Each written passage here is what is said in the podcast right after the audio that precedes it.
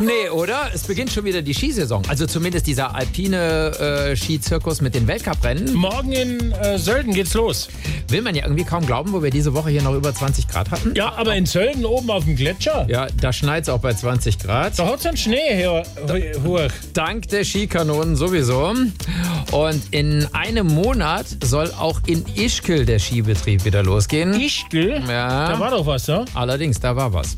Der Ort äh, hat aber für die neue Saison ganz akribisch an einem Sicherheitskonzept gearbeitet. Servus, liebe Piefkes und Skihasen. Jetzt geht's wieder los. Wir haben ein völlig neues Sicherheitskonzept hier bei uns im Ischgler Schneeparadies. Spitzt einmal die Ohrwascheln. Also, im Lift und in der Bahn lasst eure Maske an, ja?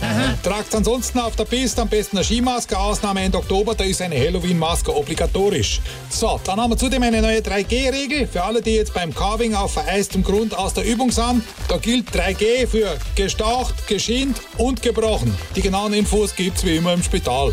So, dann am Obstlerbuffet bitten wir, um die Aerosole zu minimieren, nur noch jedes zweite Cordula Grün mitzugrölen. Habt ihr das?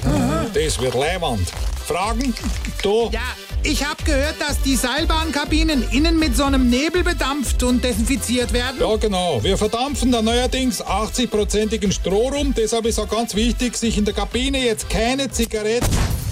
Eh schon wurscht. Dann noch ein Punkt zur Nachhaltigkeit. Die diesjährige Skisaison ist als Green Event konzipiert, also sparsam und nachhaltig geplant. Deshalb bitte beim Anpackern, wenn's geht, das Gespusi vom letzten Mal nehmen, sonst geht sich's nicht aus. Okay. Mehr Spaß am Morgen. Einfach SWR 3.